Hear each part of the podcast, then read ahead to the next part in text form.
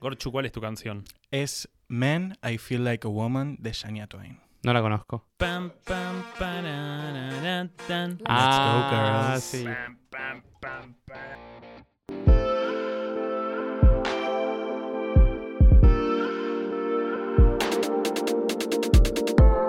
Hola bebés, yo soy Juli Linenberg.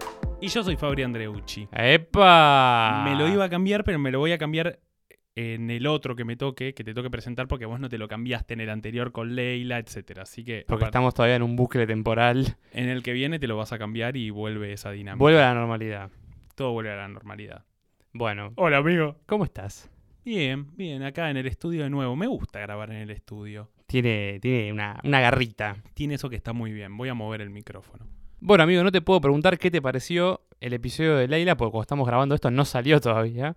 Pero te puedo preguntar qué te pareció el episodio de Titi, que sí salió. Bueno, dos episodios antes. Me gustó mucho grabar con Titi, fue divertido, fue en tu casa. En una primera instancia iba a ser la mía, terminó siendo la tuya, entonces terminamos grabando como a las 3, 4 de la mañana. Fue una cosa rarísima, pero ha salido y estuvo bueno. Estuvo, a mí me divierte mucho hablar con Titi, amigo. A mí también, pero bueno, esperamos ya volver a, a la línea temporal original. Amigo, no Sí, aguanto, sí. amigo, no aguanto. Hablame, decime, presenta. A mi izquierda, extraño porque siempre están a mi derecha los invitados, pero hoy están a mi izquierda, está... ¿Cómo te presento? Como... Gorchu, no. Acabas de revelar. Acabas de revelar información confidencial. Y secreta. Por favor, producción, pónganle un pip a eso porque es parte del secreto de ser el Gorchu. Nadie sabe cómo es mi nombre real. Entonces, DNI. Sol, por favor, pones un pip. Por Voy a favor. presentar a El Gorchu a mi izquierda. Como ¿Qué ahora vengo preguntándole a, a los invitados y las invitadas, nombre y colegio. Amo. Eh, o sea, mi nombre real. No, no, si no querés Lo po- no, mi nombre real lo puedo decir. No completo, pero puedo decir mi nombre de pila. Bien, Es Lautaro. perfecto. Lautaro, colegio. ¿Y por qué viniste a Sábado Bus? Eh, a Feliz Domingo, perdón.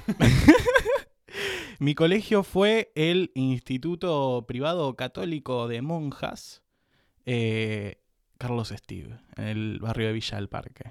Me gusta, hay algo ahí para, para hablar después. ¿Y por qué quisiste venir a Feliz Domingo? Y bueno, hay temas de los que me gustaría conversar. eh, y nada, se me dio la oportunidad. Yo te conozco, pero la gente que está escuchando no, así que contanos un poquito de vos. Yo, ¿qué puedo decir del Gorchu? A ver, una persona muy amorosa.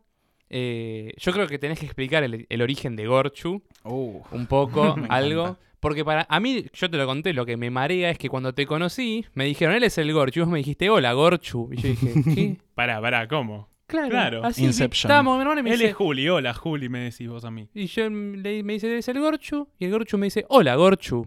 Y yo no entendí nada. Así que me parece, si querés, si no, si lo querés dejar en el misterio. no, no, no, me parece, me parece importante que la gente ubique la historia del Gorchu.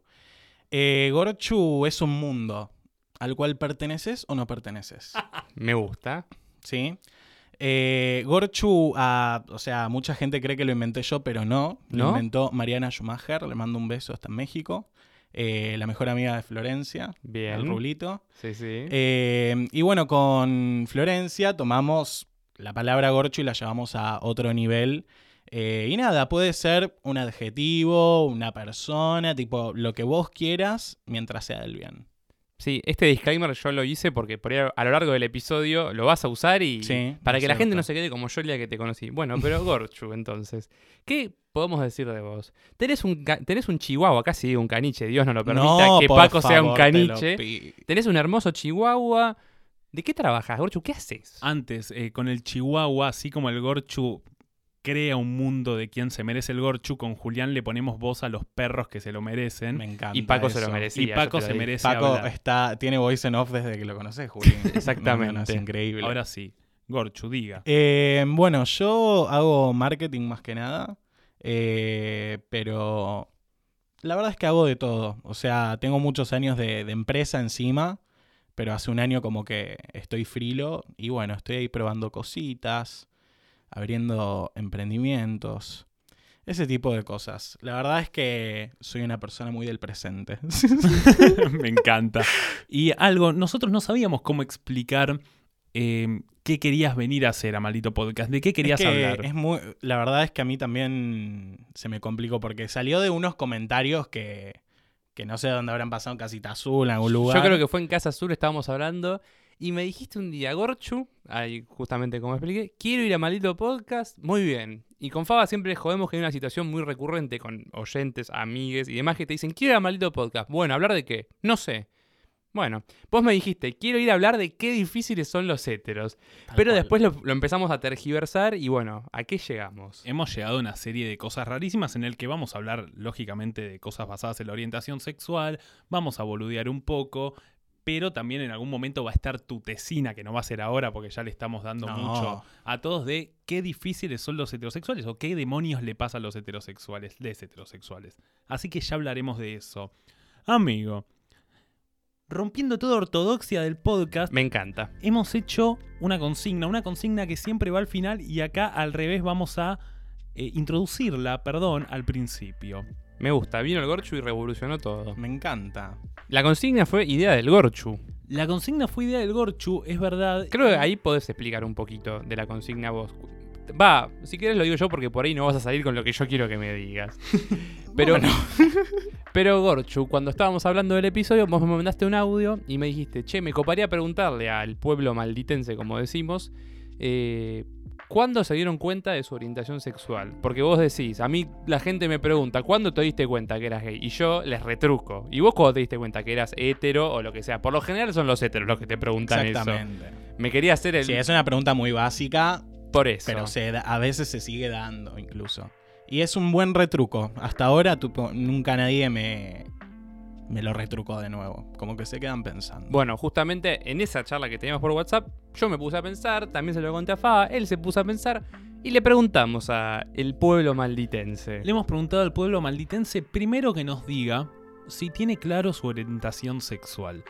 Bueno, el 75% dijo que sí, mientras que el 25% dijo que no, pero después venía una pregunta un poco más picante, un poco más desafiante, que era, ¿hubo un momento en el que te hayas dado cuenta de la misma, de la orientación sexual, si es que respondieron que sí? Eh, lo primero que voy a decir, cualquiera, eh, no, no me gustó el número de respuestas, es decir, han mandado bastantes respuestas, pero Ningún heterosexual casi contestó, muy poco heterosexual contestando la consigna. Es como si solo pudieran contestar que notaron su orientación sexual quienes no pertenecen a. quienes pertenecen a ciertas disidencias. Es decir, que ya desde el vamos no me gustó, amigo. Pero hubo algunas respuestas copadas. Pero creo que a partir de eso también podemos hablar algo después. Yo quiero, antes que nada, mandarle un saludo grande a la gente que no entendió la cajita de respuesta de la pregunta. Increíble. La gente ponía sí, como por ejemplo Luli Tosto, creo que el Rulo, Flor, eh, también puso tipo sí, como sí, tengo en claro mi orientación, pero Claro, justificá. ¿Para No, qué te vamos a ¿No preguntar? justificó el rulo? mira, sí puso. Ah, son... Te digo por acaso, es una ridícula. Acá otra más, Vicky Boyá, bueno, nada, la comprensión de texto no estuvo funcionando. Lo que diría, si te parece, es, no sé, hay algunos casos en los que personas nos contaron algo medio íntimo o no, y tal vez podemos decir solo el nombre de pila y no el usuario de la persona, si te parece. Me gusta. Muy bien. ¿Arrancamos? Ah, encima mandaron un audio de Anchor. La verdad, los peores oyentes de este episodio, ¿eh? Pero bueno, tenemos buenas respuestas. Arrancamos con Sol. Dice, fue bastante natural en mi caso, como que siempre me atrajeron personas, no su género.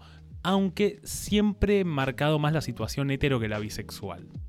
Bueno, buena respuesta de, de Sol. De no. Sol, no Mariela que está aquí. Decimos Sol generalizando a todas las soles del mundo. Está la respuesta del Gorchu, pero no vamos a ir con esa inmediatamente. Todavía no, todavía no. Lu dice, cuando sentí que miraba con otros ojos a una amiga, ese cariño amistoso ya no estaba, era otro, y era otro igual. Siempre me atrajeron personas de mi mismo sexo, solo que no lo aceptaba por miedo, creo. Uy, Me gustó, fulero, Sí, arrancó. Y bueno, es algo que suele pasar. Ro dice, me di cuenta de que me gustan las personas, otra persona que dice esto, independientemente de su género y o biología. Cuando mi mejor amigo salió del closet como trans, bueno, le sirvió esa situación para decir, che, yo también ando ahí en una. Sophie dice, cuando noté que todos los hombres son medio boludos y te tratan bien solo si les pareces lindo te quieren levantar, y porque siempre tuve más afinidad con las minas. Eh, bueno. A nosotros también nos matan. Sigo. Nos dice. Jazmín dice: En una plop con una guacha que me di cuenta de que era bi. Muy bien, la plop. Buen lugar para, para descubrir orientación. Gran lugar. Para explorar. Gran lugar. Lar, no sé, esto de los- leer solo los nombres de pila de los nombres de usuarios es difícil, dice, si no fueras mujer estaría con vos, entre comillas. Me empezó a hacer mucho ruido, mucha homofobia internalizada. Y es interesante eso porque na- nada, lo debatimos un poco antes, el famoso comentario de si no fueras hombre estaría con vos, le dice un amigo Claro. o alguien que, que le estás tratando de decir me gustás, pero no me gustás. Sí, sí, es es una cosa rara. Es raro. Cami nos dice, no lo sé, solo sucedió. Bien, una respuesta dijo, no, nunca Ahí lo va, analicé. Es que sí. Pasó por ahí, me gusta. Noelia dice, sí, a eso de los 14, 15 años, cuando las personas con las que me rodeaba se identificaban con alguna orientación sexual, eso sumado a otras cosas hizo que me lo cuestionara. Me gusta. Pues Me parece que ahí también el tema pasa por no darse cuenta, sino por empezar a cuestionarlo. Claro. Florencia dice, sí, lo concienticé cuando empecé a chapar barra coger, pero me pasó desde siempre y desde muy chica, aunque sin dimensionarlo. Claro, como que evidentemente siempre estuvo ahí y en el acto fue cuando lo notó, pero fue algo que siempre estuvo. Uh, amigo, esta me gusta. Celeste, supongo que será, no sé, dice, cuando tenía 7 o 8 jugaba a la mamá y al papá y yo quería ser el papá para darle besos a mi amiga. Ah, ahora sí, yo quería esa Qué respuesta. forma de resolver, Celeste, te mando un beso. Qué increíble cómo con el juego tipo te, te podés dar cuenta de muchas cosas. Maravillosa jugada. Sí. Sí, viste que cuando eras chiquito pasaba un poco que de golpe, bueno, ya hablaremos bien de eso, pero no sé, estabas jugando con un amigo y de la nada sentías un toque, un toqueteo de más y decías, epa, no está mal esto. Y sos chico y te vas dando cuenta de lo que te va copando. Pero bueno, después hablaremos de, de lo que sucedía cuando eras chico y pasaban esas situaciones. Micaela dice una que me encanta. Pone, te das cuenta de lo que sentís en el momento, pero nunca se termina de descubrir. Eso me gustó. Es decir, como si siempre fuera algo abierto o a suceder, o no algo determinante la orientación sexual. Siempre mutable. Giselle dice que se dio cuenta cuando mi amiga me pidió un beso y dije, Eu, ¿por qué no? Ah, me gusta. Banco el por qué no. Es una- ¿Por qué es no? un gran, Pero, pero es un gran determinante es un también. gran determinante. Después, Ana dice, me pasó en 2015 con una chica que entraba en el mismo club donde estaba, de una categoría más grande ella, pero nunca le di bola porque pensé que era una sensación normal. Después en 2016 confirmé que ella confirmé que Baila Morena era mi himno porque era amiga de una compa de colegio, raro, y cada vez que estaba cerca de ella me hacía sentir diferente a comparación de otras amigas. En resumen eso, jajaja. Si lo leen que sea anónimo, viste, ya había algunos que pedían vergüenza. Me encantó lo de Baila Morena. Sí, sí, sí, increíble dato. Increíble dato. ¿Qué lugar, como dijo el club, el vestuario y todo eh, eso? o el club es muy hot. Sí, sí. En- Para en una persona club. homosexual es muy hot. el- Sí, pasa de todo. Mucho y morbo. Mucho morbo y también algo que pasa en los clubes siempre, por ejemplo, rugby o fútbol a los más comunes, como chabones que se le dan muy de chabones y tiene una exploración rarísima.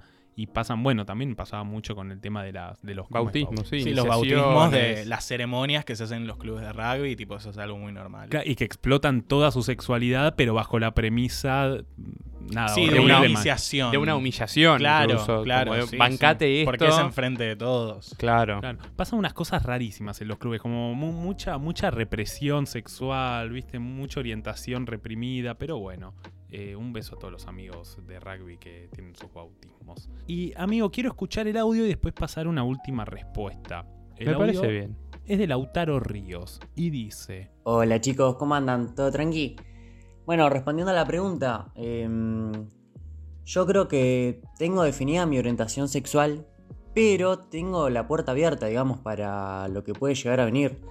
Digamos, nunca le quiero hacer un, un punto final a lo que es mi orientación, básicamente.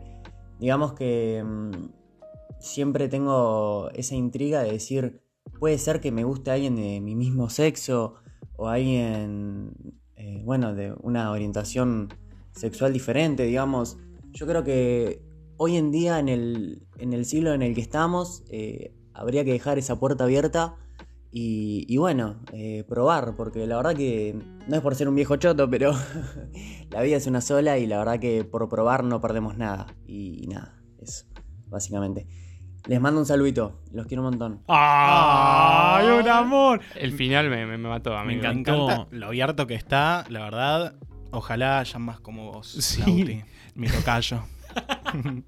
Me encantó. Y la pregunta igual que tengo escuchando esto es, si siempre se deja la puerta abierta, entonces está definida la orientación sexual, eh, definir una orientación sexual o enmarcarlo, no también- cerrarlo.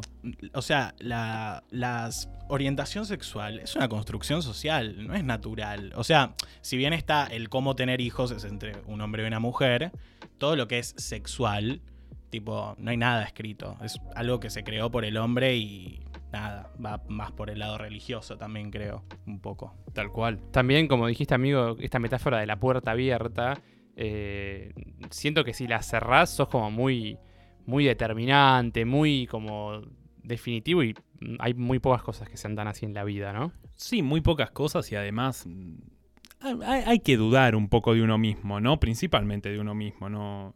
Dolina dice, no estemos tan seguros de nosotros mismos. Uy, Eh, amigo, tengo un meme para mostrarte ahora que hablaste de Dolina. Por favor, búscalo mientras voy a leer esta última respuesta que me pareció muy interesante, que es de Nikki. Y dice, ventilaré. No tengo claro lo que me gusta, pero sí recuerdo que en algún momento de mi preadolescencia sentí pánico, pero posta, mucho miedo de ser gay. O sea, el hecho de que hubiera la posibilidad de que me gustaran las mujeres me daba ansiedad.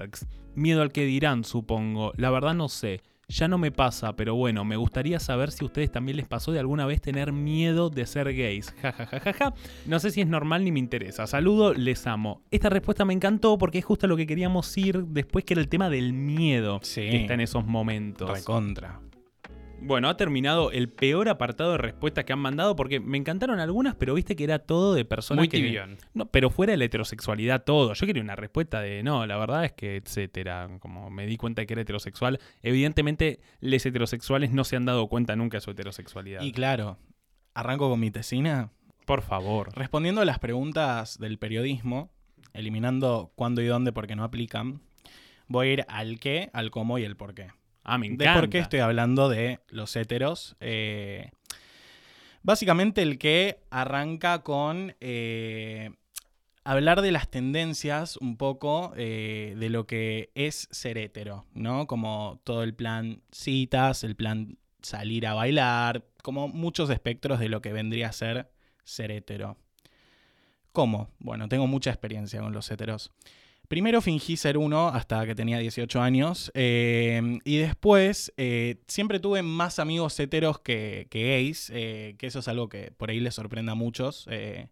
pero siempre como que disfruté mucho de la compañía hetero, sea mujer u hombre. A mí me encanta hacer de cupido entre la gente. Same. Entonces es como que también los he visto interactuar en ese sentido y qué hacen, qué dicen, tipo, a mí que soy el cupido y los estoy tratando de unir.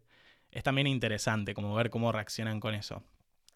Y bueno, el por qué, nada, es ver curiosidades, o sea, la idea no es ofender a nadie eh, de ningún lado sexual, o sea, es como ir viendo y encontrando como curiosidades que por ahí eh, se viven eh, en ese lado y por ahí en el nuestro no tanto uno como que tiene al gay como el drama queen, o sea, esa persona con histeria muy histriónica, como en ese plan.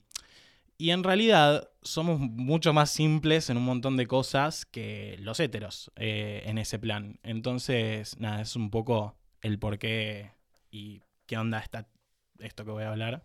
Bueno, esto también de que una persona que es hetero veo que se, se someten muchas veces a un mismo modus operandi que está muy presionado eh, no solo por el lado del machismo y, y también el feminismo, eh, porque por un lado tenés a la piba que dice, ok, me tengo que fijar que este chabón no sea un asesino. Sí. Y por el otro lado también tenés al chabón que dice, che, no me puedo pasar mucho porque no quiero que me cancelen. Entonces es como que eh, siento que muchas veces está muy presionado el, el empezar a conocer a alguien eh, así siendo hetero. Por eso, como que no, no se da tanto lugar a, a ser libre, como que te tenés que fijar en lo que estás diciendo, cómo estás levantando. Entonces es como que por ese lado es como mucho más rígido. Eh, como que no existe, eh, o sea, hay reglas que no se pueden cambiar. No existe el che, vamos a coger de una. Claro. Eh, es algo que, o sea, existe, pero es muy difícil que se dé en ese ámbito. Porque en el mundo gay es mucho más fácil. Eh, pero que- como que por ese lado eh, yo noto como mucha rigidez en ese sentido, como cuando empezás a conocer a alguien, cuando empezás a salir con alguien eh, y ese plan. ¿Ustedes qué opinan de, de este aspecto? Tal cual todo. Siento que tal vez no se da la posibilidad de mostrar la cara. Que, es decir, nadie muestra su verdadera cara al principio, pero por lo menos las intenciones, ¿no? Tal vez en la heterosexualidad se juega menos eso. Y lo que decías de el miedo al hombre de ser cancelado, que justo me acordé de un tuit de un tipo que decía, ¿y que ahora tenemos que, que cuidarnos todo lo que decimos y hacemos porque nos cancelen? Sí. Es decir, sí, tenés que hacer eso, pero bueno, si estás caminando sobre un terreno tan blando es porque evidentemente desconfías mucho de tu propia identidad y tus verdaderas intenciones, ¿no? Pero es verdad esto, de que tal vez el coger por coger en la heterosexualidad no se juega tanto porque hemos sido criados en bases muy sólidas y muy heteronormadas de padres que nos dicen padres, pero antes viene de una cultura ancestral como no solo que es la familia como institución, sino la religión, que nos dicen, tenés que conocer a alguien, tenés que encerrarte, tener 400.000 hijos que sean buenos cristianos y esos hijos deben conocer a otra persona de su género opuesto y procrear y así subsistirá la especie, la religión y la cultura. Entonces sí, tenemos internalizado una cultura de, la conquista, encima rarísimo, conquista, como si fuésemos colonos de, eh, de, quien, vamos a seducir. Y, estamos más privados, les hetero, probablemente de esa, de esa cultura más de sexo libre, porque en definitiva eh, es algo que está muy bien y debe ser más, más tolerado. ¿Por qué tenemos que conquistar a alguien solo para coger? Si después solo queríamos coger y nos vamos a ir a la mierda. Es decir, los heterosexuales somos muy histéricos. Y vos decías que se le da como histérico y drama queen. Yo soy recontra histérico, recontra drama queen y recontra jodido. Y soy hetero, entonces, o, creo serlo. Sí, adhiero. Eh, también, no sé, Gorcho, te lo pregunto un poco, pero como dice Fabas, siendo que estamos criados bajo esta, estos mandatos tan sólidos, tan pesados, tan rígidos, decís que la respuesta un poco eh, a todas esas estructuras sólidas que pesan tanto fue, bueno, nosotros vamos a predicar lo contrario, tipo un amor más libre, más relajado, sin tanta histeria, sin tanto ritual de apareamiento de avanzo un poco, retrocedo un poco, vuelvo a avanzar. Ese medio baile de aves para Claro, como, como el pavo real, o sea, decís como un poco la respuesta fue, yo ya tengo las plumas desplegadas, tipo, está toda a la vista. Ok, no sé si fue una como un contraataque a los heteros, sino que es más tipo lo que se siente, ponele yo, en mi caso personal, mi sexualidad la conozco de chico y se me dio muy naturalmente como, a ver, la habrá pasado cualquier persona hetero que se dio cuenta que le gustaban, siendo hombre, las minas, ponele. A mí lo que me pasó fue que de chico tenía una revista, mi mamá, que era mm, como una edición tipo anual, entonces estaba llena de páginas, creo que era una caras, una cosa así. Y en una había un, o sea, un spread de dos páginas de un, no sé quién era, un chabón mega musculoso con una zunga dorada. tipo un y yo tipo me quedaba mirando eh, al chabón de zunga dorada en dos páginas y decía, me copa esto. Al mismo tiempo, yo en el jardín tenía dos novias, mellizas. Exacto, el papá me quería matar. un ganador. Sí, sí, pero un ganador. Un capo. Pero como que por el, por el lado del el colegio y cuando estaba con gente era así, me, me tienen que gustar las chicas. Como que yo ya sentía eso incluso hasta siendo chiquito, eh, pero no lo sentía así. Y eso a mí siempre me quedó como que en el transcurso de, de mi infancia sobre todo. Eh, como, mm, como algo que recordaba y como que siento que fue el primer momento en el que me, como que me llegó un mail al respecto. me llegó un mail, me encanta. Sí, también decías que nada, tenés que tener asumido que te gustan las mujeres, porque también la pregunta de les adres, padres, es, eh, ¿tenés novia? Y es siempre ese, ¿tenés una noviecita? ¿Te gustó alguna nena? Y me acuerdo de que cuando sos chico tal vez decís, sí, tengo un novio y dos novias. Te dice, no, novio, no. Y, y nada, es muy común que se juegue eso. También, no me acuerdo qué oyente lo decía en las, en las respuestas, jugás a la familia de chico. Claro. Tipo, dale, qué denso, Te jugando a la un familia. bebé. Te jugás tipo, bueno, ahora vamos a jugar a la familia. En el jardín yo me acuerdo, tipo, ahora vamos a jugar a la familia. Bueno, a ver, los chicos elijan, tipo, las chicas elijan un chico, los chicos elijan una chica. Ahí tienen la cocinita, el bebito, tipo, dale, no, La cocinita. no podés, ya, ya está, qué Pero, sé yo. Qué creepy, además, jugar a la familia y esa cosa de eh, jueguen a la familia, pero desexualizando a los niños. Entonces, Claro. jueguen al amor, sepan que se tienen que amar, pero le reprimís toda la sexualidad a la vez. Entonces ya te criás con la base de que es más importante la familia y la conquista que lo sexual. Y tal vez no lo sea. O sí, no lo sé. Es como muy castrador, ¿no? O sea, se quieren saltear todo lo previo y llegar a ya a la familia cristiana tipo con los chiquitos. Qué paja que le tocaba ser el hijo en la familia siempre. Era el- siempre era el No, pe- peor era el perro. El perro era el no, peor. para yo no llegué. ¿Para quién era el perro? Y bueno, no sé, en mi jardín tipo había mucha gente que quería jugar a la casita, entonces había que asignar roles. ¿Vos era- ¿Y te tocaba ser el perro? sí, bueno, eh, una vez hubo una Kelly. Grave.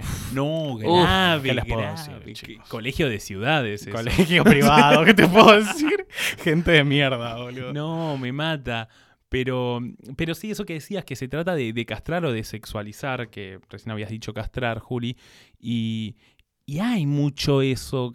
No, no es que sea la intención final, pero es a lo que lleva en términos de la psiquis. Importa mucho más eso. Hay veces que nos imaginamos nuestro futuro y nos imaginamos con hijos, hijes y una casa y una pareja, tal vez proyectando a nuestros padres o no, no lo sé, pero te meten tan de chico que tenés que tener esa vida heteronormada que, que sentís que el deseo final y la consagración, como diría Facundo Arana, se consagró como mujer porque fue madre, no me acuerdo el nombre, Isabel Macedo. Isabel Macedo, la que era la mala de Floricienta. Gracias. Y, y nos meten eso en la jeta y de golpe significa una crisis y una culpa enorme. Y a eso era la respuesta de Nicky, que además dijiste vos, Claro. que nos interesaba mucho llegar a la culpa. Eh, la culpa que sentías cuando eras chico y te gustaba algo que, que no era por ahí, por donde te habían enseñado, ¿viste? Y vos decías, no, qué mal me siento. Yo me acuerdo de que, nada, por ejemplo, yo como me crié en un núcleo recontra de mujeres, dos hermanas mayores, mi vieja, mi vieja ex vedette, bailarina, ¿sabes lo que era mi casa? Y mi viejo se iba a laburar, entonces yo quedaba ahí. Yendo. Mi viejo tenía dos horas para, pa- pa- para enseñarme cosas de hombre. Para poner el partido de huracán. claro, entonces eh, era algo que, que- en mi casa se jugaba mucho por ese lado. Y yo me acuerdo de que era chico y una vez estaba viendo Saki y Cody, ¿se acuerdan? Sí. Y hay un episodio en el que Cody se disfraza de mujer.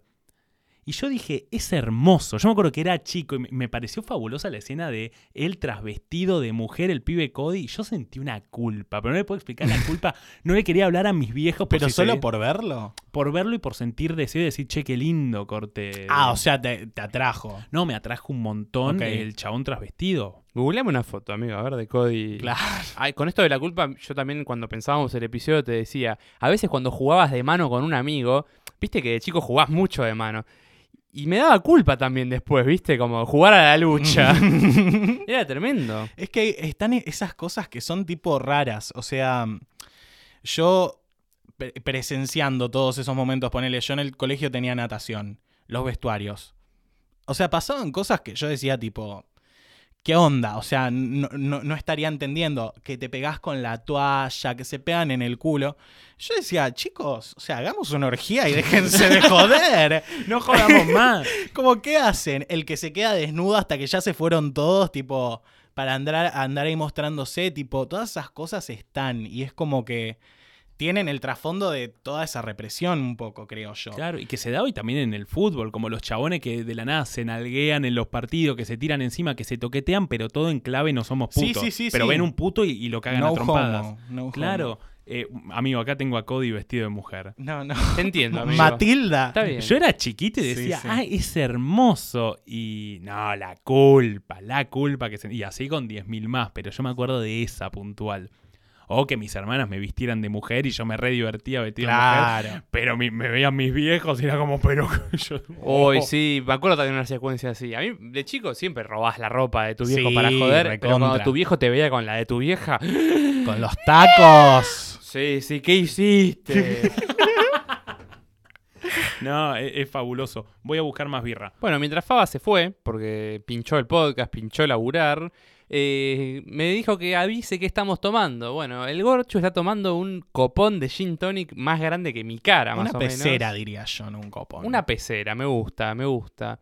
¿Y está bueno, Gorchu? Está muy bueno. Faba, la verdad, ya he probado su gin en la costa atlántica argentina y la verdad que muy bien, muy bien. Me gusta porque son las, bueno, 5 y 20, ya estamos en un buen horario de. No, son...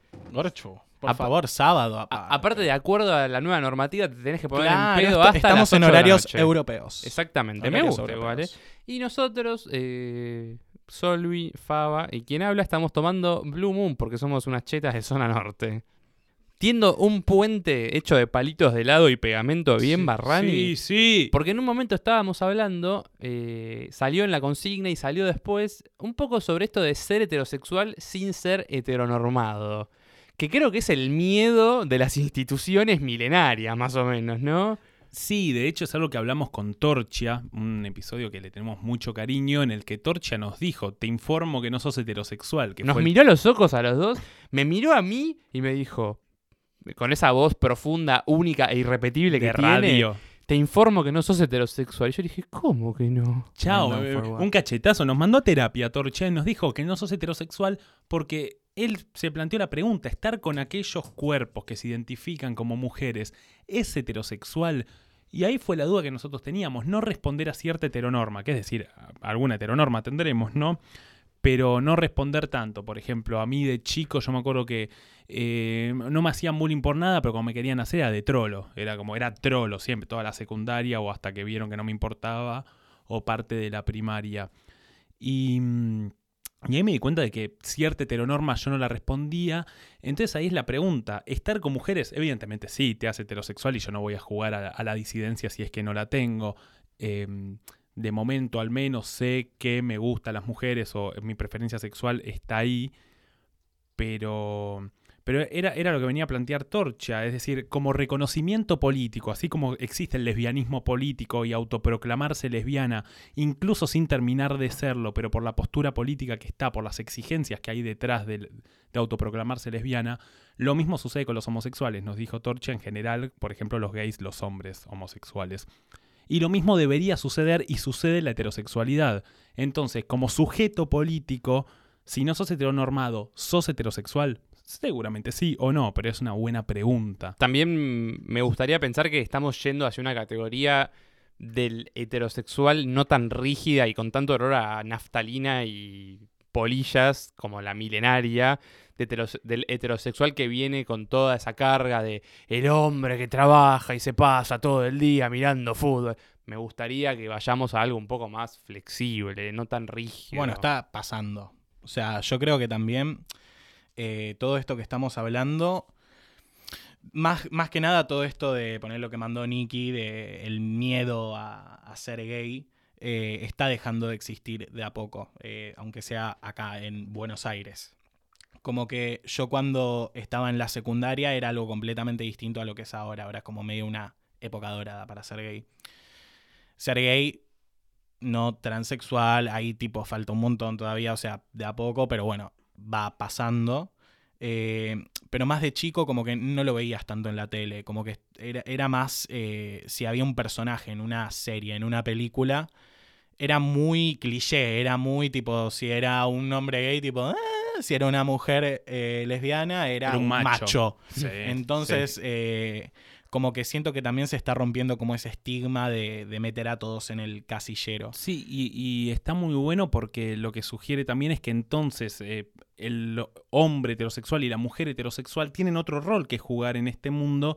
Entonces lo que se podría decir es que la autoproclamación como persona heterosexual viene a jugar otro rol político, porque en definitiva hay un rol político detrás de la orientación sexual, porque todo es política y el sexo es un lugar tremendamente político si, si se va al trasfondo del asunto. Y los roles sexuales tienen un rol más grande todavía en la política. Amigo, estoy trayendo una soga de una parte anterior del episodio porque nosotros no dimos nuestra respuesta.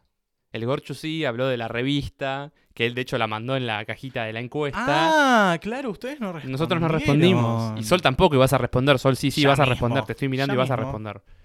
Eh, bueno, yo arranco yo eh, desde chico. Nombre, colegio y por qué viniste a Feliz Domingo. Eh, hola, soy Fabri, me dicen Faba contra mi voluntad, porque me gusta me digan Fabri o Fabru o Favalora. Y eh, fui a William Caxton con Julián y después a Nuestra Señora de la Paz, colegio católico, pero menos homofóbico que el Caxton. Increíble, un colegio católico menos homofóbico, lo que debía ser el Caxton.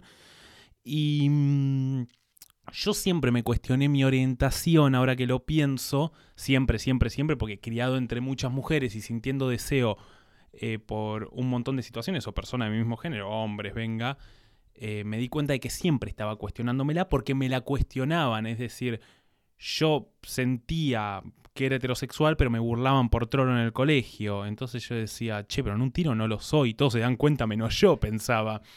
Y se me jugaba mucho eso. Después me di cuenta de que evidentemente sí, me gustan las mujeres, pero hay una cosa mía que al no ser tan heteronormada por lo menos, hace creer que soy gay. Es decir, ese pensamiento de que, ah, bueno, sos poco masculino, sos gay. ¿Por qué?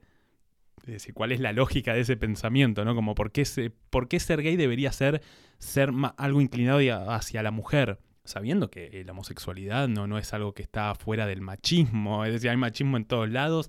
Hay personas muy masculinas dentro de la homosexualidad y personas muy femeninas dentro de, de- de la homosexualidad en las mujeres. Entonces, era un comentario muy boludo, pero siempre me encontré replanteándomelo, como muchas, no sé si cagadas a pedos, pero marcadas de mis viejos, como yo quería hacer danza. No, no puedes hacer danza, tenés que hacer fútbol o algún otro deporte. Eh, hacía mucho teatro, jugaba mal al fútbol. Entonces siempre me encontré en, en esa. De hecho, lo hago al día de hoy. A mí me incomoda decir que soy heterosexual, me incomoda mucho. Pero también no quiero quedar como alguien que la juega de, de disidente. Entonces sí, la verdad es que soy heterosexual. Me incomoda encontrarme en ese lugar, pero tal vez porque se está dando esto que decía el Gorchu, de empezar a transformar esos espacios. Y como heterosexuales tenemos que empezar a transformarlos nosotros también. Amigo, ¿qué jugador de fútbol nos perdimos porque vos no hiciste fútbol? El jugador de fútbol que hubiera sido Favaloro con tres clases de escuelita.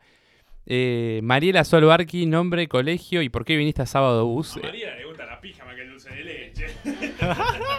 ¿Para qué decirte que no? Sí, sí. Eh, bueno, mi nombre lo acabas de decir enterito, enterito. Fui al Excelsior a la primaria, hice un año en una escuela pública de Almagro, creo, no me acuerdo ni cómo se llamaba. eh, y después fui a Horta en la secundaria. No te digo que mi primaria era súper ultra progre, la verdad es que no tengo mucho recuerdo, pero sí había un ambiente eh, mega gay, donde la profe de gimnasia salía, era la novia de la profe de lengua, el, el Ah, yendo a preceptor. ese colegio. avanza- No, era fan. avanzadísimo, te Yo- digo. avanzadísimo. Y yo, obviamente, me enteré mucho más de grande de todo esto, pero sí, el preceptor era el mejor amigo gay que le donó los espermatozoides a ellas para que tengan hijos. No, nunca te tráelos, conté. Sol. Tráelos. Fantástico, simplemente fantástico, no sé dónde estarán ahora. eh, pero todo muy, muy divertido. Me enteré claramente de grande porque mis viejos, no, ¿cómo se va a enterar la nena de que las profesoras están saliendo? No, no, no, no, es inaceptable. Antes de que vayas a tu respuesta de tu orientación y demás, quiero saber qué onda eh, el colegio Ort. eh, como. ¿Le hacían bullying a Faba? Lo pongo a Faba en la secundaria de Ort y le hacen bullying. Sí, porque estaba muy sesgado todo, digamos. eh, dependiendo siempre, obviamente, de la orientación a la que ibas, eh, era más progre o menos progre, no era lo mismo gestión administrativa que medios de comunicación, que eran todos drogadictos y putos, básicamente, Como vos. como yo.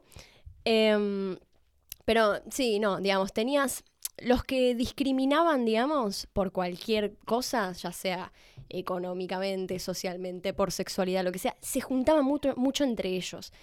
Y tipo, no, no aparecía la situación de bullying de, ah, trolo, eh, porque simplemente no pasaba, no se juntaban y listo.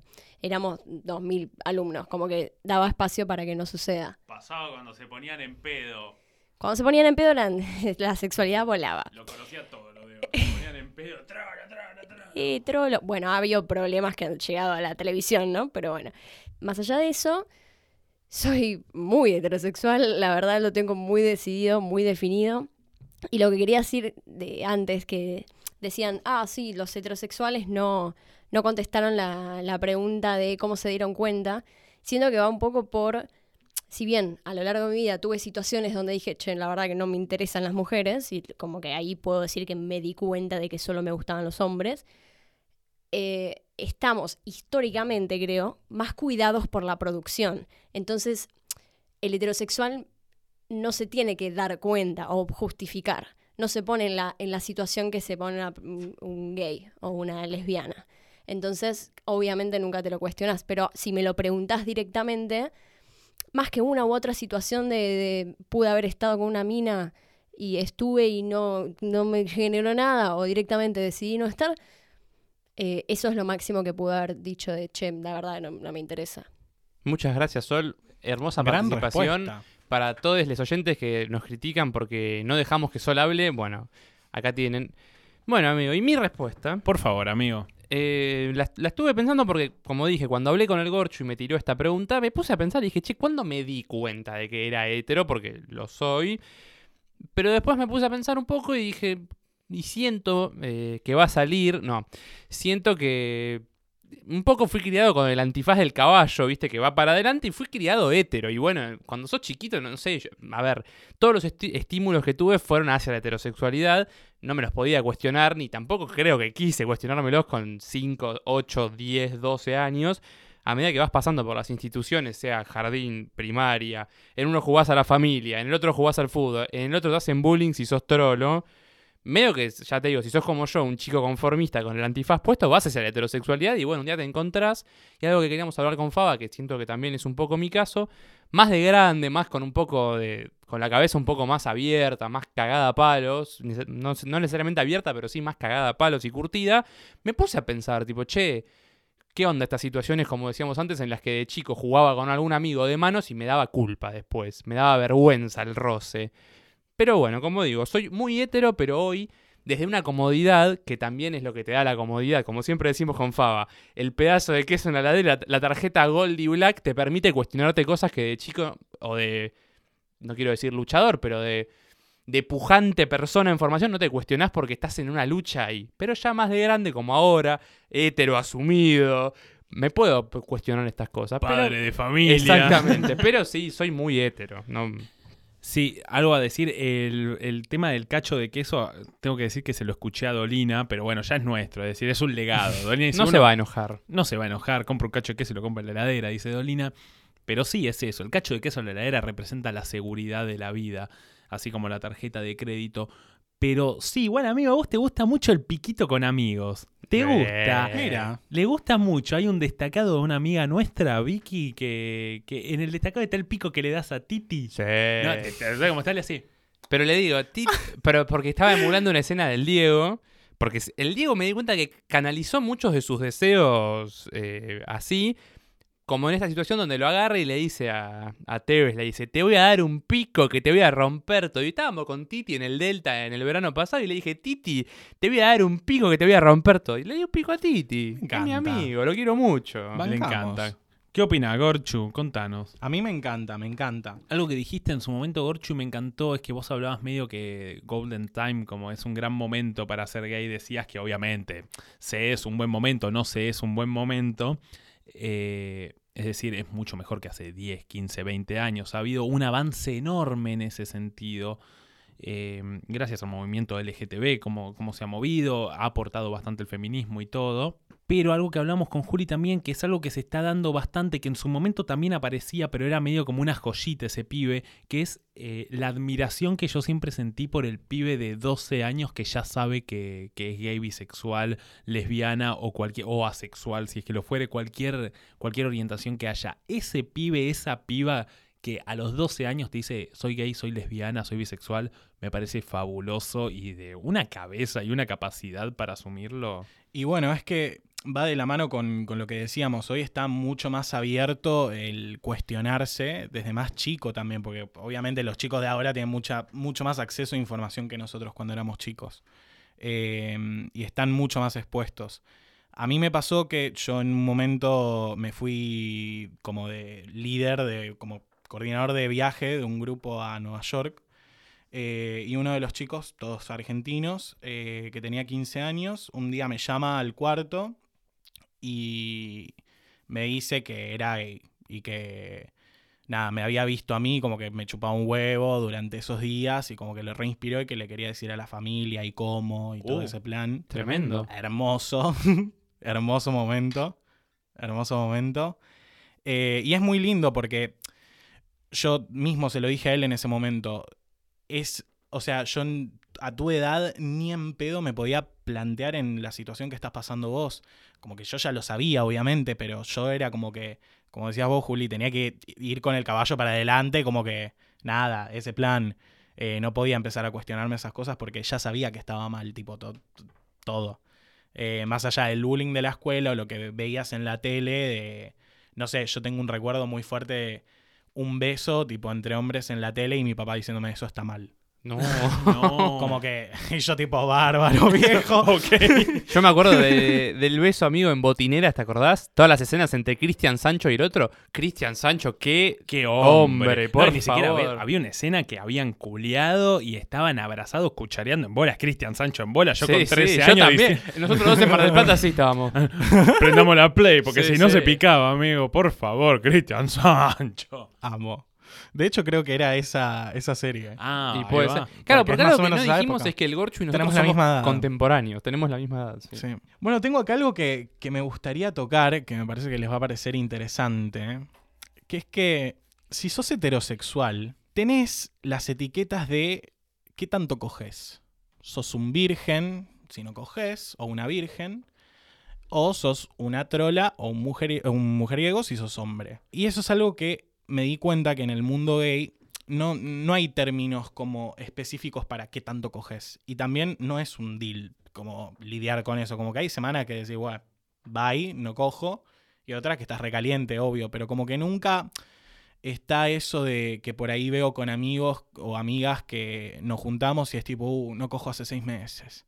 Es como, Y que sea un tema. Claro, y es un tema. eh, y que eso también aplica una presión a, a esas personas de, uy, che, no estoy cogiendo, o sea, estoy haciendo las cosas mal. Y ese tipo de presión y también como la etiqueta. Vos si sos gay medio que tu etiqueta es ser gay, como as a whole, como un todo. Claro. Eh, y no está eso de segmentar en, en ese sentido, como que muy superficial. Sí está la etiqueta de los roles, eh, sobre todo en siendo hombre gay. Pero, pero más allá de eso, como que no está ese shaming de, ah, coges un montón o no coges nada. Claro. Me parece bárbaro que no esté ese, ese shaming porque más que nada en- el momento de la iniciación está todo eso de este es virgen, este es virgen, eh, cogiste o no cogiste, Virgo, y como una persona iniciada bastante tardío, podríamos decir, para lo que pone la, la cultura, y un poco la, la parí, ponele, toda esa. Sí, pero pensá que yo también y yo corté mi primera Amigo, vos vez. fuiste un promiscuo. No, claro, yo mi primera vez la tuve a los 15 y me acuerdo de que ya me estaba apurando gente de mi familia. Corte, bueno, ¿para cuándo? Y yo, pero maestro, tengo 15 años. Pero me di cuenta más tarde de que esa presión no, no era tanto en mi núcleo, ¿eh? no se jugaba tanto ahí. Es decir, eh, con la gente con la que vivía. Pero se daba mucho porque tenían miedo que fuera gay. Entonces querían ver de que, yo coja con una piba. Ah, pero me apuraba mucho, ¿eh? A un nivel... Amigo. No, no, aparte cuando la historia entera era una cosa horrible, ¿viste? Y vos me apurabas a mí. Jamás, Ah. jamás. Faba antes de MP. ¿Cuándo vas a coger? Digo, Faba en MP. Julia, amigo, estoy con vos en todo. jamás, jamás, mentira. Eh, pero sí, tal cual, hay, hay mucho de eso de, de, de es una puta, una mojigata, o el chabón que no coge, entonces es trolo. Viste que hay una cosa que también lo habíamos hablado Sí, con Juli, que el pibe está. que no coge es porque es trolo. Es decir, no tener deseo sexual te anula como hombre heterosexual y para la lógica de antes te anula como hombre. Entonces, ¿por qué no cogerá? Es puto y tal vez no tiene ganas de coger, tal vez no concibe el sexo como, como algo pasajero o lo que fuere. Eh, también hay mucha cosa del hombre de hablar constantemente de, de cuánto coge, cuánto no. Bueno, yo con vos hablo mucho de eso, pero a mí es algo que me incomoda por algún motivo hablar de la gente con la que cojo o no. Pero, pero hay mucho eso y que yo de pibe lo tenía y con mis amigos también, como juntarse y contarse anécdotas. Y ahora es como, qué paja contar Sí, sí, anécdotas. no. Entra tu secreto Cosas para raras. eso, Pa- pero pasa, entre pibes pasan cosas raras cuando sos chico, boludo. Sí. No sé, la- tipo te quedas, a- uy, te quedas a dormir en lo de un amigo con cinco más. La famosa paja grupal. Ay, Dios. La famosa paja grupal que yo la he vivido y dije, ¿qué es esto? O sea, ¿por qué? Porque aparte tipo con la sábana, todos con una sábana encima, o sea, un plan así como que decís la- lo, lo encerrado que están los pensamientos de ustedes, chicos, por favor. Sí, amigo, nosotros hemos Es hecho raro. paja grupal. Con nosotros- Julián hicimos. nosotros sí. Pero el plan era, me acuerdo, poner No, no, porno en ¿Quién la Vamos- vamos a contar ¿Quién esto, vamos a. Vamos a contar esto. Estoy, Amo. estoy No, pero éramos delirando. muy chicos, tipo, nos duró hasta los 12 años. Sí, encima, sí, no es que era más de esa edad. Claro, después no. no como De la época en la que no acababas. en la que no acababas, como que nos reprimíamos mucho. Pero se jugaba a poner de Film Zone y mientras uno tenía un joystick de la Play, porque los padres de Julián nunca tocan la puerta, entonces uno tenía el joystick de la Play y el otro cargado el ABTV. Entonces estamos viendo de Film Zone recontra manijas y cuando escuchamos los pasos, Julián apretaba el ABTV y yo jugaba al GTA. Increíble secuencia. No, y cuando no. se iban, pa, pa. Eh, pero claro, era más para mostrarnos, porque claro, no, no- no- no teníamos ese momento del orgasmo, sino que era mostrarnos que somos personas, que somos agentes sexuales. No me acuerdo cómo llegábamos. Eso que decíamos tipo, che, amigo, es el momento de No, no, Film Zone". porque a las natural. 12 era de Film Ah, Zone es y nosotros... el momento del Pero Film saben Zone. que es algo muy argentino eso, ¿eh? Yo estuve hablando tipo con amigos de afuera como para ver qué onda, si también se hace. Y medio que nada más nosotros lo hacemos. Ok, me da, me mucho para Vamos pensar. a Argentina. O los Mm. pibes a ver quién mea más lejos, que hay algo raro ahí. Yo esa las hubiera ganado caminando. ¿eh? No las Amigo. hicimos, pero las hubiera ganado caminando. Julián tiene un meo de caballo. Estás, estás en el cuarto, tranquilo, escuchás el inodoro del otro lado. Porque encima me- mea el agua con orgullo el chabón. No es que. Pero sí pasa bastante eso que decías. Es quitarle el género al hombre y la orientación sexual que coge poco.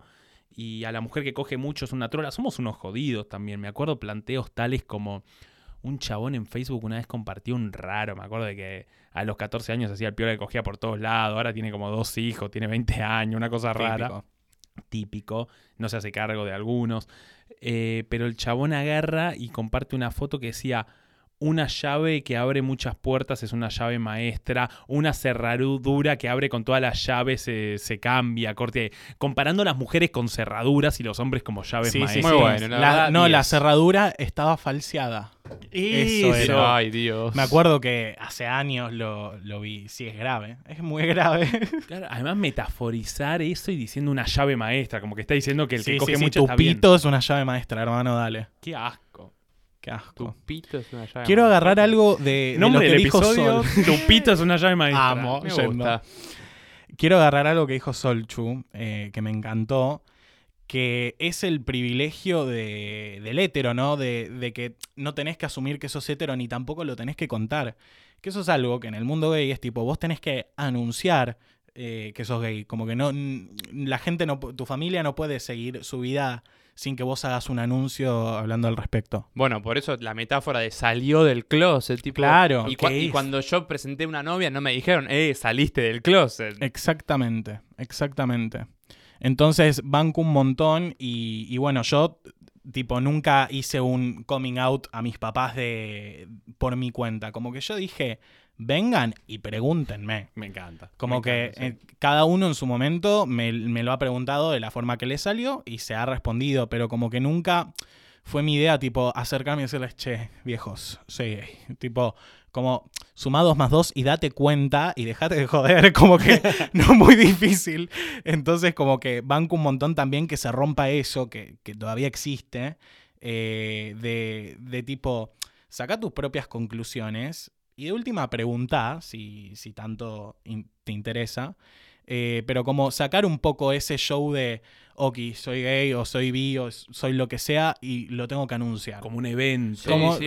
Bueno, eso yo creo que muy, mucho, muy, mucho, muy influenciados, e influenciadas por películas, series, donde era todo un tema de cómo va a ser la chica para avisarle a su familia, hace una cena, trae, y el padre finge que le molesta y después le dice, si a vos te hace feliz. Y primero le dice a la madre. Obvio. Siempre Sí, primero a la, la madre. madre, ¿no? Esa cosa eh, tal cual. Amigo, yo si tengo un hijo y viene y me dice, papá, soy hétero, me enojo. le digo, ¿cómo? En esta casa no hay ¿Cómo hétero. sos En este siglo. En esta casa no hay futbolista. Un hijo mío jamás va a tocar una pelota. Pero yendo un poco también, como tratando de unirlo con algo que habíamos pensado con Julio en su momento, algo que se juega mucho también con el famoso niño o niña de 12 años que asume su sexualidad a temprana edad, es que un comentario muy normal de gente mayor o de padres o de lo que fuere es, bueno, ¿cómo lo sabes si no probó? Que es como, bueno, ¿cómo sabe que es gay? Pero su heterosexualidad nunca se la cuestionas porque no probó. Entonces se juega mucho eso. No hay que estar con un hombre para saber uno que es gay, no hay que estar con una mujer para saber que es Sí, torta. te das cuenta, o sea, es, es yo creo, o sea, en mi experiencia me di cuenta, y así como creo que se habrá dado cuenta todo el mundo en algún momento de su vida, pero es como, como algo natural, como que es algo que incluso sa- salió poner en la charla saliendo del closet con mi papá, como que se trató de elección, y yo como, no viejo, esto no es una elección, o sea, Claro. esto es lo que a mí me gusta porque, o sea, no es que lo elijo. Sí, o sea, no quiero sonar brutal con lo que voy a decir, pero bajo todo la rigidez y el shaming y como la humillación de ser gay hace unos años, nadie hubiera elegido ser gay. O sea, como que es una. eh, como que en ese momento era una lucha muy fuerte y como que muy. te ahogaba eh, tener que poner un pie ahí. Entonces, como que. Ahí como que siento también que se, se contradice un poco todo, porque se trata mucho de elección y es como, como vos te diste cuenta que te gustaban las minas, yo me di cuenta que me gustaban los chabones, o sea, corta, no, no tiene mucha explicación.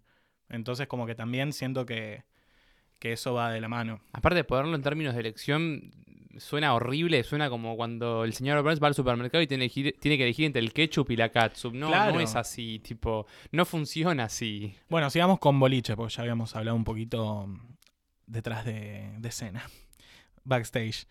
Eh, bueno, las diferencias de ir a un boliche hetero y un boliche gay. Abismal. Abismal. Ahí Sol exclama con sus manos.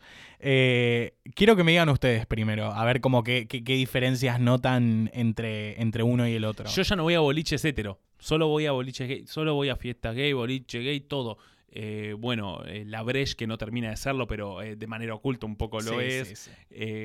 Pero pero no, no me gusta la movida, lo habremos dicho en algún episodio, esa cosa pavorrealesca del boliche, de encarar y de acercarte bailándote y tener que cruzar miradas. Me parece insoportable. Si voy a un boliche a bailar, no puedo hablar con todo ese ruido.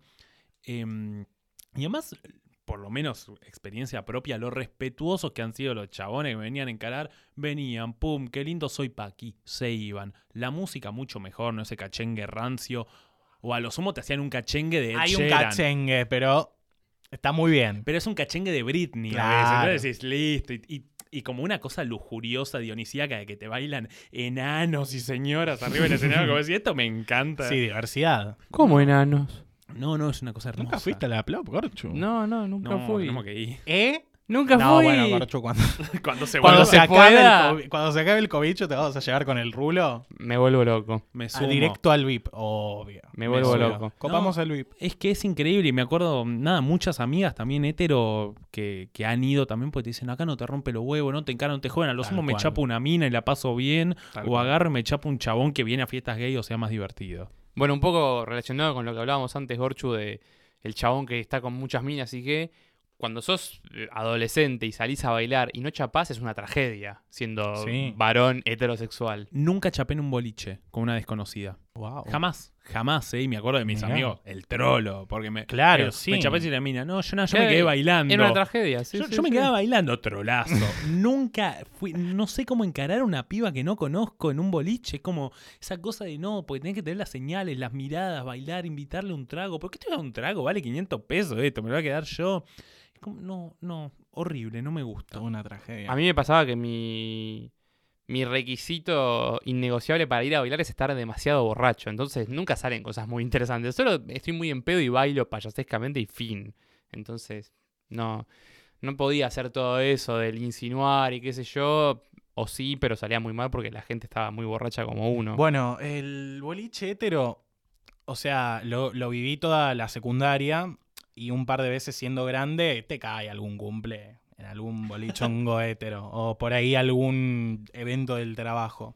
Eventos del trabajo en Rose in Rio. Eh, Oh. De hecho, sí, Gorchu. Rosin Río me rebotó por tener una gorra de Calvin Klein. Pues, carísima encima, o sea. Es que, eh, bueno, ahí es una frase célebre mía entre amigos que es tipo el pato va re- re- rebotándome y yo diciéndole, pero es de Calvin Klein, Gorchu me salió 50 dólares. Claro. Tipo, ¿por qué me estás rebotando? Como que, dejate de joder. Aparte, estaba yendo con 20 personas del trabajo, que es, era algo que lo pagaba el trabajo. Tipo, estoy trayendo 20 personas y vas a rebotar por... Como que toda la rigidez, hasta en eso, el dress code. Es verdad. Sí. Oh, qué rompepija el dress gay, Vos vas code. vestido como se te canta el orto. Y claro, te encontrás de repente volviendo al hétero y no podés entrar porque tenés una gorra que si me decís que tengo una visera. Ok. Pero tipo, era una gorra, una gorra negra. Era una gorra negra que.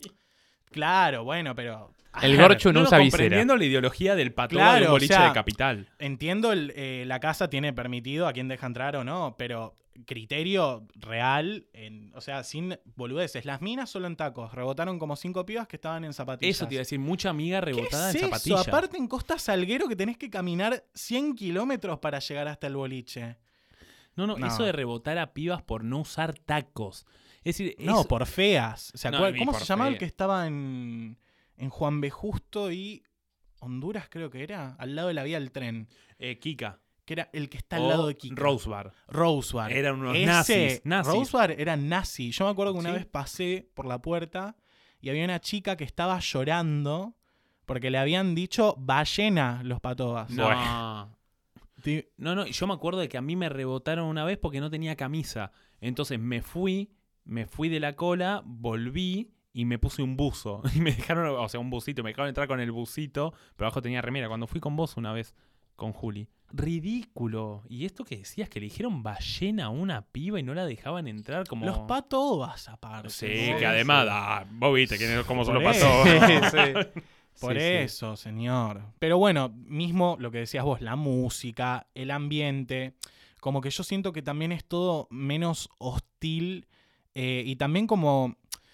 Está, es todo más libre, porque es eso que decían antes, como que vos vas a un boliche hetero y el encare es siempre igual, o sea, es la miradita, eh, como que todos ahí están de levante y también es una paja, poner, no sé, para, yo hablé de esto con, con amigas y mm, como que me decían, amo ir a un boliche gay porque ya tipo, puedes interactuar directamente con la gente. Por ahí en un boliche hetero ya si interactúas con alguien, me decían, tenés la mano del chabón en la, en la cintura, tipo solo por decir hola. Entonces Claro. es como que eh, no podés interactuar tanto porque como que ya te estás forzando a tipo, ok, me estoy levantando a esta persona. La definición, Gorchus, lo dijiste vos perfecto, es hostil. El Es boliche hostil, hetero es hostil. Es hostil, Es es hostil, Animal Planet. es hostil para, para los chabones y para las pibas, o sea, para todos, porque Sí, sí, sí. es tremendo. Sí, y también el planteo de, no sé, mujeres gratis, damas free, que además damas, ¿no? Como damas Ay. free y que básicamente que gracias a. Dios que ha existido un sector del feminismo que lo ha explicado, que es cuando es damas free es porque vos sos la mercancía y vas a ese lugar y pasás gratis porque pretenden que los chabones que gastan guita, una cosa horrible y medio co- con, mentalidad avanzada de un prostíbulo, Y es básicamente. que es así, es así. Grave, un Qué poco. gravísimo. gravísimo. Tragedia, diría alguien que conocemos. Tragedia, diría el Rulito, que lo amo y le mando un beso. Eh, pero sí, eh, el boliche hetero y gay, mucha diferencia, mucha ¿Y diferencia. querías hablar de dating apps también? Quiero hablar de las apps, para ir cerrando. Las apps, la diferencia entre las apps gays y heteros es abismal. En el mundo gay, también acá, disclaimer, eh, mucho más enfocado a los hombres que las mujeres gays, que eso es algo que sigue sucediendo. O sea, mismo salir del closet para una mujer que es lesbiana, por ahí es mucho más difícil, hasta ahí como que encontrás el patriarcado, la puta madre. Eh, como que es mucho más difícil para una chica salir del closet que un hombre. Como que todavía está más, estim- más estigmatizado como, uy, no, pero vos tenés que tener hijos. Como que Claro. siento que todavía es más pesado para una mujer. Eh, pero, pero bueno, lo que es dating siendo hombre, existe una aplicación maravillosa que se llama Grindr. Ah, Grindr, eh, básicamente el señor que la creó, también homosexual, estaba harto de ir a lugares y no saber quién era gay y quién sí. claro. Entonces eh, crea esta app que básicamente vos la abrís y es súper simple. Es un grid de, de personas y te muestra de la más cercana a la más lejana. Entonces vos abrís Grindr, lo voy a abrir ahora mismo, Me encanta. y vos básicamente ves al puto más cercano. Hermoso. Prácticamente se resume en eso. Vos la abrís y acá ven, o sea, se cargan. Ah, te muestra mucha gente en simultáneo, ¿no? claro, te muestra mucha gente en simultáneo. Vos acá le podés hablar a cualquiera, no tenés que machear para no tenés que machear. Y, hasta- y les podés Uh. mandar un fueguito también, tipo como el tap, el tap de, de Facebook, ¿se Claro, acuerdan? Sí.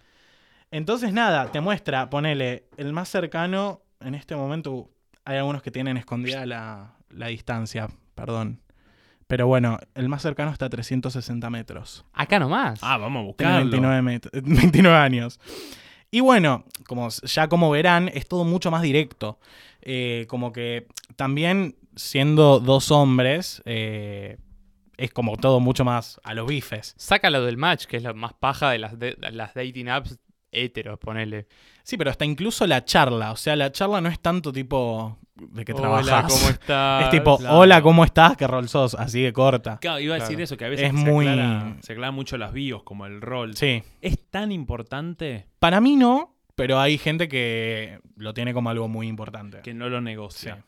Eh, claro, bueno, algo que queríamos hablar con Juli, que seguro lo hagamos en un apartado, le estamos avisando a Sol de paso que definimos, queríamos hablar un poco de, de la antigüedad, la homosexualidad, seguramente lo hagamos en un extra de maldito podcast, después lo veremos, pero, pero que se juega mucho, y, y la importancia de- del rol a veces en teoría, pero las dating apps, boludo, en, en Tinder, nada, hola, hola, ¿cómo estás? Incluso Bien, si pones un hora, como que Tenés que ser ingenioso. Tenés que ser ingenioso. Aguantá, sí, si no me- macheamos. no me rompo. Claro, si macheamos, ya sabés que.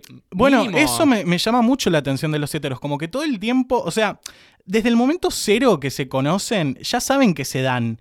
Pero en el medio ¡Claro! pasan siete años, Sí, tres guerras coger. mundiales. Sí, Ay, sí. sí. Como que no- yo realmente no lo entiendo, como que porque lo ves, que uno le da, la otra persona también, y no pasa. Como que decís, ¿por qué no está pasando? Y quizás nunca llega a pasar, ¿eh?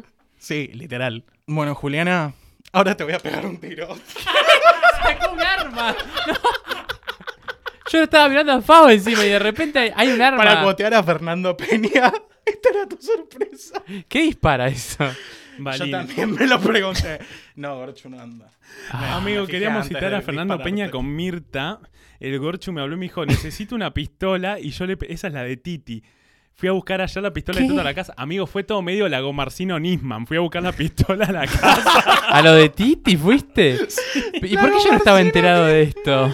porque te tenía que Porque hacer yo una escena. pedí, Gorchu. él yo te habló. quería apuntar a vos como si fueras Mirta. No lo puedo creer. No, no lo puedo creer. Ah, Estás Por eso feliz. cambiamos el lugar para Claro, por Toma. eso el switch. Ah, vos también estabas al tanto, Sol. Ah, no. Esto fue un gran complot en mi contra. No lo puedo creer. Bueno. Ah, ¿Pero amaste o no, Gorchu? me, me pareció increíble. ¿Tu reacción? No, no, suicidado como Nisman estoy, ¿eh? Estoy ¡Sacó un suicidado. arma! Amigo, no puedo creer que fuiste hasta Don Torcuato a buscar un chiste. Me fui a Toncuato a buscar un chiste. No lo Amigo, te dije, creer. Lagomarcino Nisman, digamos. O sea, fuimos a hacer eso. No lo puedo creer, bueno. No, Titi ayer me dijo, pero ¿para qué Ay, querés? pero muy halagado te tenés que sentir. No, no, es increíble. Bueno, dejo el arma arriba de la mesa. Me encanta. Eh, Mafiosas de Me repente. siento, claro, me siento un barra brava, ¿viste? Vamos a hablar. Claro. Eh, Escuchame. Me parece, amigo, que ya está sonando esa famosa canción. Tu, tu, tu, tururú. Amigo, nos está echando Mariela, nos está diciendo que nos tenemos que ir. Sí, antes de que le restrinjan la vuelta a su casa, dice. Nos terminan eh, el episodio, maldita sea. Gorchu, ¿cómo la pasaste? Ay, no, la pasé mega, chicos. La verdad. Gorchu, nos tenemos que Estoy juntar muy más seguido. contento. Yendo. Ya, Yendo. me encanta. Eh, amigo, ¿cómo la pasaste? Muy bien, amigo, y te lo digo, te lo digo con un arma en la mano. Mariela, ¿cómo la pasaste? Ah, yo la pasé muy bien, aunque nadie me preguntó, mientras Julián me está apuntando. Amigo, ¿por qué me apuntas? Porque te lo mereces. Bueno, Ay. Eh, esto ha sido maldito podcast que ya saben, no tienen que seguir en Spotify, en Instagram, eh, no tienen que compartir los episodios para que si les gustó esto, compartirlo con amigos, amigas, amigues, etc. ha sido un episodio muy lindo, charlamos de cosas muy interesantes. Me encantó y fue, fue una recontra charla de amigues, así que me encantó. Eh, ah, y también nos pueden comprar cafecitos si nos quieren bancar la parada. Gorchu, ¿algo para decir? Eh, manden audios, lesbianas. Manden más audios de Anchor. Y bueno.